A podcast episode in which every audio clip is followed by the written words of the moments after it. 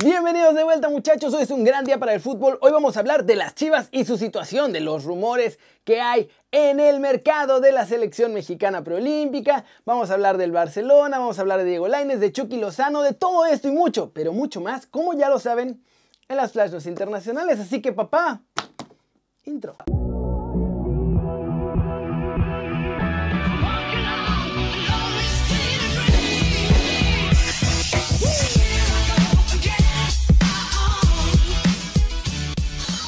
Arranquemos con la nota One Fútbol del día. Ricardo Peláez renunció ayer por la noche a Chivas, pero hoy por la mañana, esencialmente le dijeron que no se va a poder ir.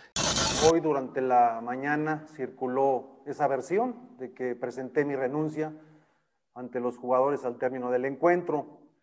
La verdad es que eh, no fue así, pero estoy aquí para, no estoy aquí para desmentir a nadie, simplemente para contar lo que realmente pasó en la intimidad del grupo con total transparencia. Creo que soy una persona competitiva y con dignidad profesional. Y lo de ayer para mí es inadmisible. Eh, mi renuncia está permanentemente en el escritorio de nuestro presidente Amaury Vergara. Él lo sabe y con eso me basta. Simplemente les, les dije a los jugadores que alguien tiene que asumir responsabilidades de lo, que, de lo que pasa, de lo que está pasando, de lo que pasó ayer. Y creo que ese soy yo. Como ven, está ruda la cosa, pero ¿creen ustedes que puedan revertir la situación en el Guadalajara? Y recuerden que si quieren saber todo de las chivas, pueden bajar la app de OneFootball. Vienen a detalle todas las noticias, todas las estadísticas, un montón de videos. Hay de todo muchachos. Además, es gratis. Bájenla. Siguiente muchachos, noticia. La Liga MX no va a dejar que los tiburones rojos del Veracruz regresen. Los alebrijes ya se iban a mudar al puerto pero se meterían en muchos problemas si lo hacen. Y es que la Femetrut obvio se quiere lavar las manitas y quitarse el problemón de la deuda que tiene el viejo Veracruz con sus empleados, proveedores y hasta jugadores.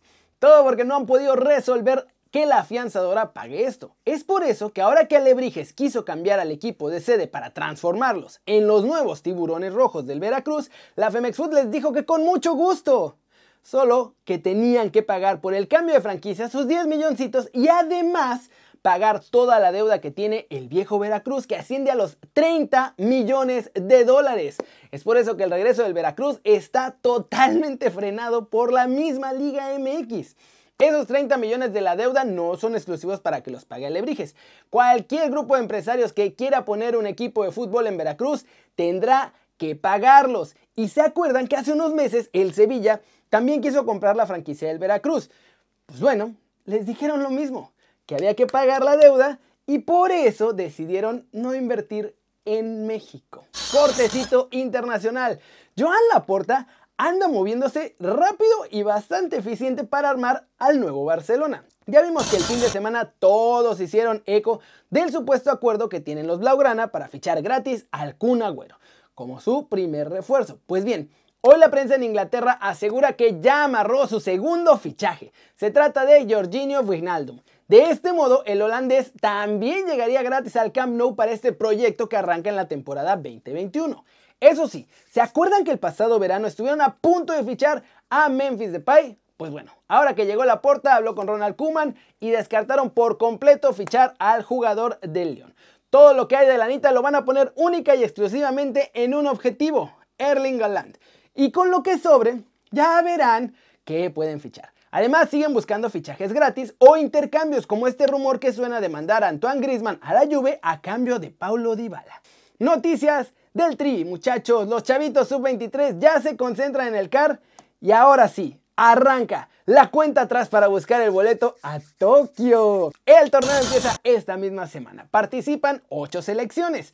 Va a haber dos grupos. Cada grupo obviamente tiene a cuatro selecciones. El Tri está en el grupo A con Estados Unidos, Costa Rica y República Dominicana, mientras que el B lo conforman Honduras, Canadá, El Salvador y Haití. Solo los primeros dos lugares de cada grupo clasifican a las semifinales y solo los dos finalistas son los que tienen boleto para ir a los Juegos Olímpicos.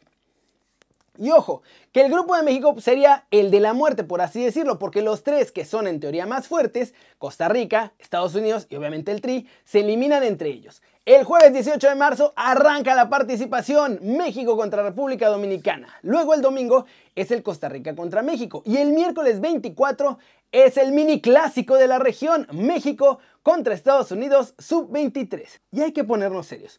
Con la generación que trae México, estamos obligadísimos a ganar este torneo. Y hay que ver si Jimmy y los chavos pueden con esta responsabilidad. Además, el último duelo es contra Estados Unidos, muchachos, y en una de esas hasta nos toca eliminarlos de los Olímpicos. Y vámonos, vámonos con el resumen de los mexicanos en el extranjero, logrando todo. Empezamos con Diego Lainez que aunque perdió la titularidad con el Betis por haberse enfermado, sigue estando en la lista de los mejores jugadores sub-20 de la CONCACAF. Eso sí, agárrense, porque es el único mexicano en este 11 que armó la Federación de Historia y Estadística de Chavitos sub-20. Lainez aparece en el tridente ofensivo junto a Jonathan David de Canadá y Gio Reina de Estados Unidos. El resto del 11 son jugadores de Estados Unidos. Y bueno, Alfonso Davis de Canadá y el portero tico Kevin Chamorro. Y ahora hay que ir hasta Inglaterra. Los diarios insisten más y más y no pueden parar en este supuesto interés de la Premier League por fichar a Chucky Lozano. La prensa británica pone a nuestro muñe diabólico en el radar del Arsenal y el Manchester United. Eso sí, también aclaran que no es la primera opción para ninguno de los dos equipos. El más deseado por los grandes de la Premier es Jadon Sancho y Chucky pues esencialmente sería su premio de consolación si no pueden fichar al inglés, sobre todo en el caso del Manchester United. Y muchachos, en Inglaterra, Raulito Jiménez sigue preparando su regreso y ahora lo hizo con un cambio de look brutal. Nuestro muchacho apareció hoy en el partido de los Wolves ante el Liverpool, ahí en el Molinó, y lo hizo con una cabellera platinada ya se está poniendo el último grito de la moda europea y bueno, lo más importante es que ya falta muy, muy poco para que regrese a las canchas nuestro lobo goleador. ¿Cómo ven esto? Yo no sé qué pasa con los mexicanos. Aun cuando lo hacen bien en Europa y la están rompiendo y pues tienen cierto interés de los clubes, la verdad es que siguen siendo vistos como el plan B o C o hasta D en caso de que no puedan fichar a las figuras que ellos desean. Y esa es mi pregunta del día. ¿Qué le está faltando a los jugadores mexicanos para ganarse esa confianza de los grandes clubes europeos? Si ya, obviamente no todos, pero la mayoría están jugando bien. ¿Qué piensan? Díganme aquí abajo.